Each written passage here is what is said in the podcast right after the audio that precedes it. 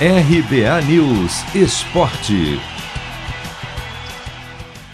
Volante Michael é recebido com festa em Porto Alegre antes de se despedir do Grêmio. O jogador que passou os últimos dias no Rio de Janeiro voltou para a capital gaúcha para acertar os últimos detalhes da rescisão do contrato. Quando desembarcou no aeroporto, o jogador foi recebido por uma multidão de gremistas. Maicon agradeceu pelo carinho, disse que sempre tentou representar os torcedores dentro de campo e que, por conta dos problemas físicos, deixar o clube pode ter sido o melhor para ambos os lados. Gratidão. Eu dentro de campo tentei ser eles. É, peço desculpa por alguma vez, algumas vezes ter errado, mas sem dúvidas é, o Grêmio vai ficar para sempre no meu coração, a torcida.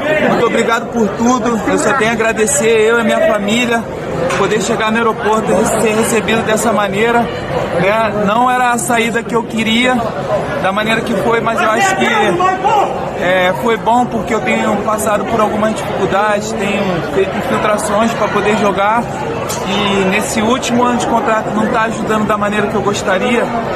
É, eu acho que é o momento também de eu dar uma parada. O Grêmio anunciou um acordo para rescindir o contrato de Michael na semana passada e pegou muita gente de surpresa. O jogador de 35 anos, ex-capitão do time, deixa o clube depois de quase sete temporadas e de ter sido importante na conquista de títulos como a Copa do Brasil em 2016 e a Libertadores no ano seguinte. Michael ainda pediu apoio para que o time escape do rebaixamento e se emocionou ao falar dos companheiros de Grêmio. Amanhã eu vou ao clube poder me despedir dos meus companheiros que